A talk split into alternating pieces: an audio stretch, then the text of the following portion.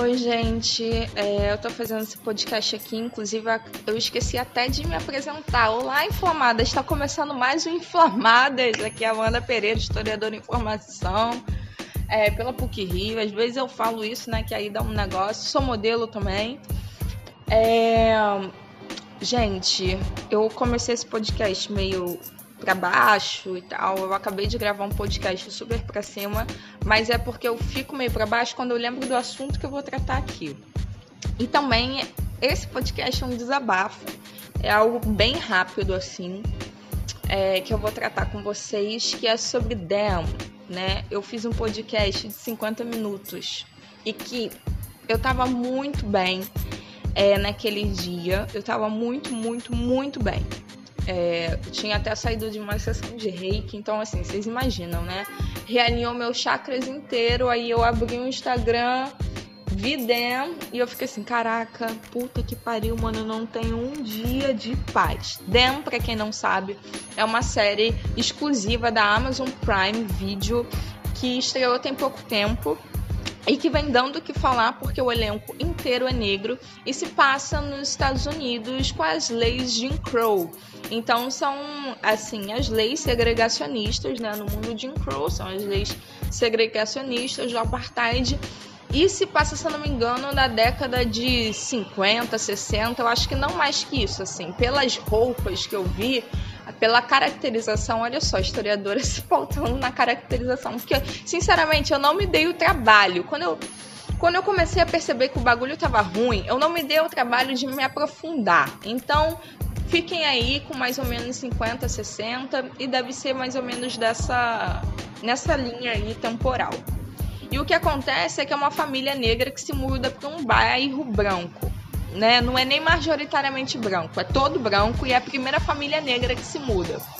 E aí você me diz, é, é, um, é uma série estadunidense, né? E que, se eu não me engano, os principais, é, o diretor ou produtor também é negro. É isso. E aí você me diz, Amanda, Lovecraft Country tem um momento, né? Lovecraft Country é uma série que foi produzida pelo Jordan Peele, só que é baseada num livro. É, e é baseada na obra do H.P. Lovecraft, que é um cara racista que escrevia sobre monstros. Só que os monstros desse cara é, eram muito específicos é, a qualidade que ele atribuía àqueles monstros era muito específicos a pessoas não brancas, como elas eram tratadas. Que só de ver aqueles monstros as pessoas se assustavam, atravessavam a rua, fazia isso, fazia aquilo. Então ele atribuiu características racializadas, racistas a esses monstros. O H.P. Lovecraft, que é um escritor do século XIX, se eu não me engano, o cara é racista pra cacete. Assim, só pra não descer o nível do nosso podcast, mas se eu quiser xingar esse cara, eu também vou xingar. E aí eles conseguiram pegar essa obra, é, desconstruir toda essa obra e fazer o Lovecraft Country, que é um livro em que eles já mudam tudo. Colocam uma família negra, né? O elenco inteiro negro, tendo que lidar com um mundo fantasioso. E isso é genial. E isso é genial. E não deixam de fazer. É... Não deixam de. Como é que eu posso dizer? Não deixam de fazer críticas raci racistas, não deixam de fazer críticas ao mundo de Jim Crow. Então se passa paralelamente, na mesma época, o Lovecraft Country, que é uma série da HBO, e a Amazon Prime Video, é a Amazon Prime Video, a louca, e o Dem, que é da Amazon Prime Video. Eu só tô pegando essas duas séries aqui para vocês terem noção do que, que a gente está falando e como a gente está falando, né? É, e essa série Lovecraft Country foi de 2020 e essa Them é de 2021. Todo mundo se animou porque a gente está muito numa levada e está completamente apaixonada pelas narrativas de Jordan Peele que pega não mais o drama, não mais o ou então aquele romance que chega ao drama, né? Nunca sai do drama. Histórias de pessoas negras e críticas a, ao racismo, né? Críticas ao colonialismo. Então Jordan Peele ele conseguiu instrumentalizar isso no terror. ele conseguiu instrumentalizar isso no suspense. E esse, essa é a grande sacada do Jordan Peele, né? É, tem uma outra série que não é, não é dirigida por ele, mas que tá na Amazon Prime também, que é Hunters, né? O protagon, protagonismo não é negro, mas conta a história.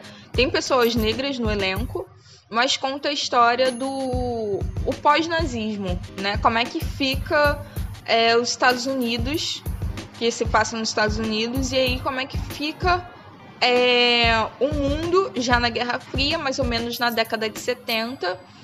E o, pessoal começa a perceber que tem nazista que está na NASA, que tem nazista que está na política norte-americana, que tem nazista que continua solto por aí. E para além de solto, está sendo aclamadíssimo, porque é um puta de um cientista. Então, o que vale a pena, e, e, o que eu já conversei com vocês, o que é valorizado dentro da cultura ocidental é a mente do cara. Foda-se o que aquela pessoa faz, foda-se a ação dela, né? O que é valorizado é a mente. Ah, se o cara é inteligente pra cacete, vamos utilizar ele. Ele só tava fazendo coisas ruins. Só que aquela pessoa continua com aquela doutrina. E Hunters é chama a atenção da gente, já é meio que uma ação para um suspense, que tem até o Alpatino, né, e o Logan Lerman, e eles chamam a atenção da gente porque eles, os judeus, é, não só judeus, mas outras pessoas racializadas, né, os judeus, pessoas negras, elas se juntam para poder matar nazista. E eles vão fazer é, justiça com as próprias mãos. Chega a ser cômico, chega a ser engraçado.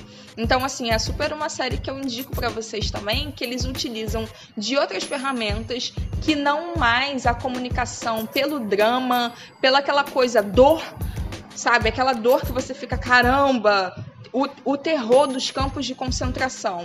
Que tá falando, sim, de uma era que continua se utilizando de hierarquias de humanidades, e aí, mas vai falar isso de uma outra forma e com outro protagonismo.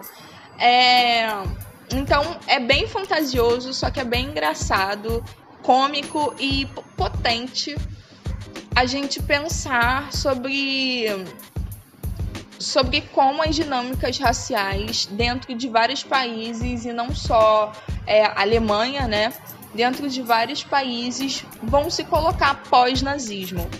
E aí eu comecei falando que eu ia falar mal de Demon, que isso era um desabafo, aí eu comecei a me alongar nas produções de Jordan Peele, mas tudo isso que é para mostrar que eles pegam o gancho da violência, mas eles estão comunicando outra coisa.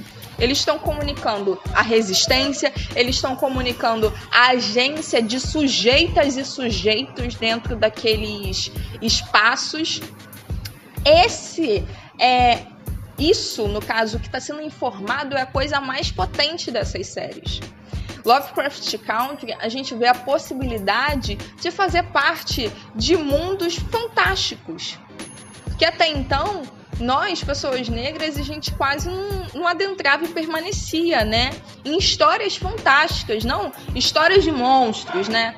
Nível John Carter, no caso, eles começam com John Carter, né? É, isso eu acho que é o mais potente. É, e como a questão racial vai ser mobilizada no sentido de agência, vai ser o mais potente. Aí quando a gente chega em Dem, né, que é essa série que tá dando o que falar, em que eu vou começar a meter o pau agora, que é a série que eu não vi. E eu vou meter o pau assim mesmo. É a série que eu não vi. Eu encorajo qualquer pessoa negra a não ver e eu encorajo as pessoas que não são negras e que me escutam a também não ver. Sabe por quê? Porque começa meio que na pegada que a gente vai achar que é Hunters, que a gente vai achar que é Lovecraft Country, Nós, né, que são filmes também do Jordan Peele. Então, vai nessa pegada que caramba, é um negócio meio de terror, vão fazer mal àquela família negra. Só que a questão é que, além de colocar pessoas passivas enquanto passivas, né? Pessoas passivas enquanto passivas, Amanda tá louca. pessoas negras enquanto passivas e que são aqueles corpos que não é para chicotear mesmo, é para causar dor. Só informa violência pela violência, violência escancarada. Para vocês terem noção, eu falei que eu tava bem naquele dia, eu tinha acabado de realinhar os meus chakras. E só lendo as coisas que aconteciam de pessoas negras que falaram assim: caramba, eu vi e fiquei muito mal. Eu tive crise de ansiedade porque aconteceu X, X e X coisa. E no episódio que eu fiz 50 minutos, eu resolvi que agora, né? Eu resolvi definitivamente agora que eu não vou postar, porque eu lia é, todos os horrores que acontecia. E se é uma coisa que eu aprendi dentro da história, é que todas as pessoas são críticas, né? E todas as pessoas, todos as sujeitas e sujeitos têm agências. Então eu não preciso é, escancarar para vocês os horrores dessa série para vocês decidirem se vão ver ou não. Eu acho que cabe a cada um ver ou não.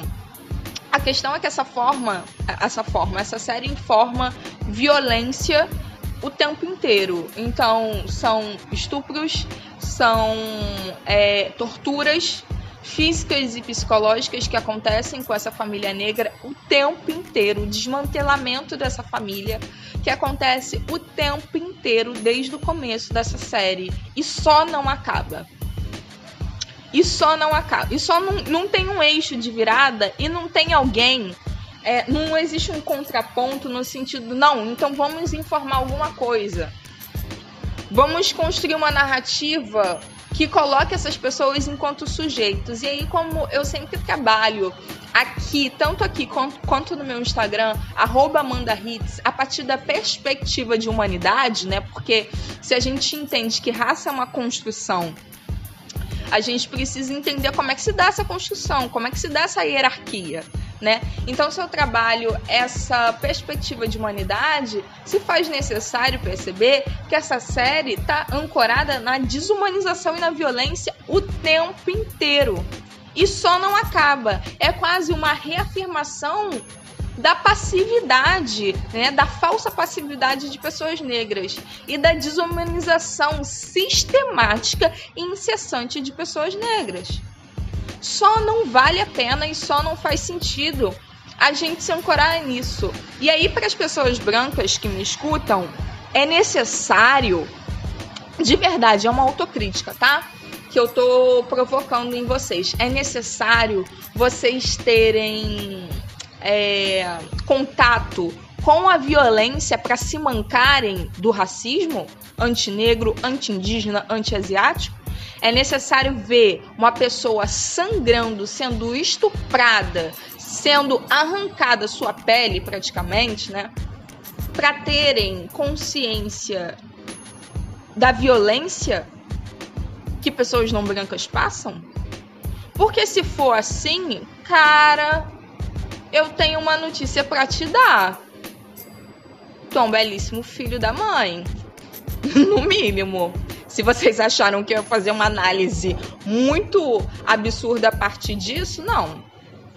Porque se é necessário enxergar o sofrimento para ter o mínimo de crítica possível, então tu não é nenhuma pessoa. Não precisamos mais de narrativas que nos desumanize. Esse lugar da dor não nos pertence. É, e aí eu volto no, no podcast que eu faço sobre tornar-se sujeita, né? Que eu falo a raiz do inflamadas, que é exatamente isso. É, eu acho que existe meio que uma confusão, eu não sei, de violência. É, nós, pessoas negras, nós, pessoas nós, pessoas negras, pessoas indígenas, é, pessoas asiáticas, não, não existe violência, né? É, principalmente porque pessoas asiáticas elas estão numa outra esfera de racialização, né? Não é essa racialização que enxergam enquanto pessoas violentas. É o contrário. É, tiram toda toda agência de pessoas asiáticas de uma outra forma, né? Colocam elas enquanto passivas do passivos do passivos. É, enquanto pessoas indígenas e pessoas negras estão caracterizadas de formas similares, né? nessa hierarquia de humanidades que é enquanto selvagens, enquanto bárbaros, enquanto incivilizados. E pessoas negras estão no final disso, né? No final dessa hierarquia. E tudo isso para colocar para vocês que a violência ela tá do, do outro lado, ela tá do lado da supremacia branca que tá colocando os pés, chutando o tempo inteiro as nossas costelas. A reação é completamente plausível. A reação, ela não é violenta. Ter zanga e tudo mais não é violenta. Mas se utilizar de um aparato violento para informar o tempo inteiro, sem nenhuma criticidade, sem nenhum pano de fundo de agência, é como se fosse assim, comprar o discurso supremacista de um lugar desumano. É comprar um discurso supremacista de um lugar de escassez de afeto, de um lugar de escassez é, de sensibilidade, de um lugar escassez, de um lugar de escassez de humanidade.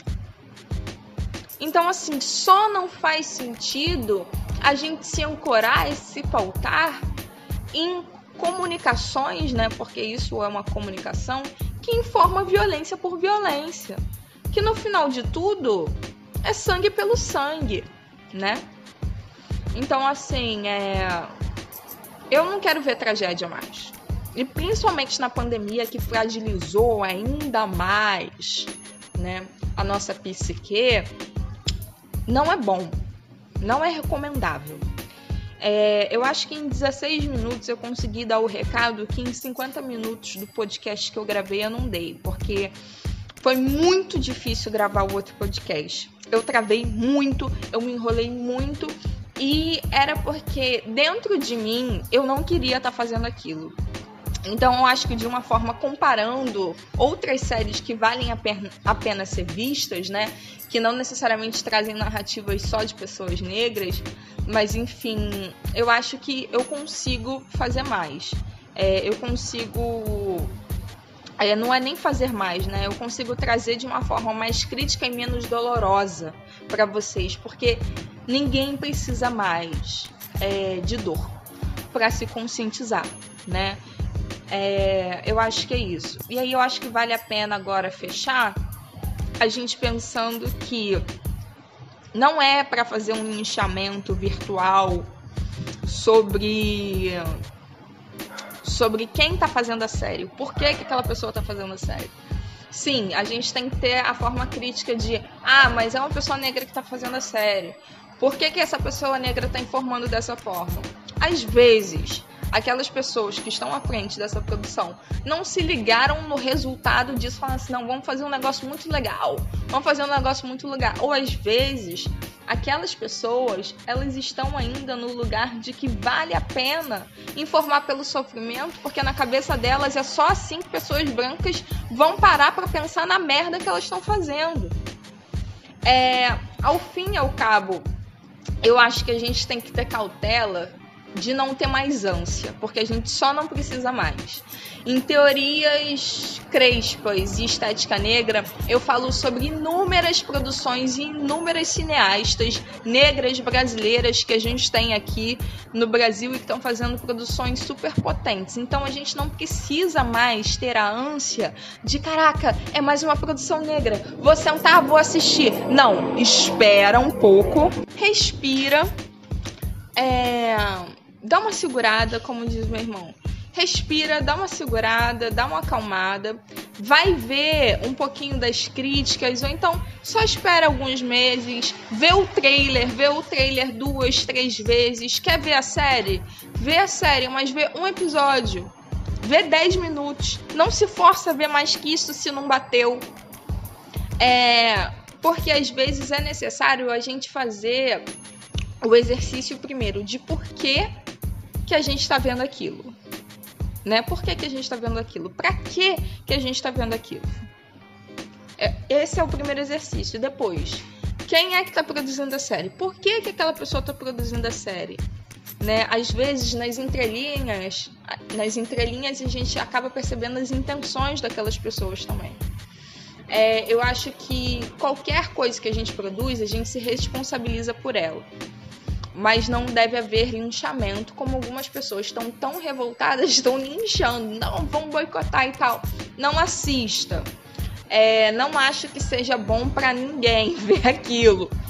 É, tem pessoas que estão achando maravilhosa a série e estão mandando todo mundo assistir. Mas aí a gente já falou dessas pessoas. Então eu acho que é ter um pouco mais de calma, ter consciência é, crítica, né? Do que, que a gente está fazendo no mundo, né? E como é que o mundo tá, que não tá fácil. E ver e beber de outras produções. Aí eu sugiro é, o Tela Preta TV, eles começaram com uma iniciativa muito boa. É, eu acho que eles pararam, inclusive, de produzir, mas vão assistir o que tem do Tela Preta TV, que eles dão uma perspectiva de comunicação, né, do audiovisual muito boa, que foi comandada pelo Licínio Januário, que é um ator, diretor. Inclusive, na época, ele era diretor do do Teatro Gonzaguinha, na época que ele fez o Tela Preta TV. Tá no YouTube, inclusive, é, é, um canal do YouTube. Eu pouco indico canais do YouTube aqui, então vou começar a indicar mais. É, assisti Ana Paula Chongani, também é um canal do YouTube em que ela traz pra gente uma perspectiva de raça, classe, gênero, gênero, uma perspectiva interseccional, só que de uma forma mais tranquila. Ela sempre tá rindo, ela sempre tá muito com uma energia lá em cima, então eu acho que essa energia é, da cura, essa energia de de coisas mais leves e de coisas mais sensíveis, eu acho que é bom. E ela também é do meio, não, ela não é do meio audiovisual, não deixa de ser, né, por ser youtuber, mas ela é do meio da moda, então ela dá uma perspectiva muito boa de estética. É... E tem a Hulu TV, eu acho que é assim que fala, que é uma TV preta que veio pra cá, é, pro Brasil, se eu não me engano, é do Brasil. Eu posso trazer mais sobre a Hulu TV. E ela tá fazendo produções e séries incríveis. Incríveis. Tem uma que é com a Margarete Menezes, se eu não me engano, é a Casa da Vó. É... Em que são séries mais mais tranquilas, são séries mais parecidas com a gente, não deixam de informar coisas precisas, só que já é de uma outra forma, um outro parâmetro. Já falei aqui do Afro, Afroflix, que é a Yasmin Tainá que fez essa plataforma. Então, para vocês que ah, não tem Amazon Prime, não tem Netflix, e eu sempre estou falando aqui da Amazon Prime e da Netflix porque bastante, bastante série que que tá sendo polêmica, tá vindo de lá. Então é por isso que eu falo, tá bem?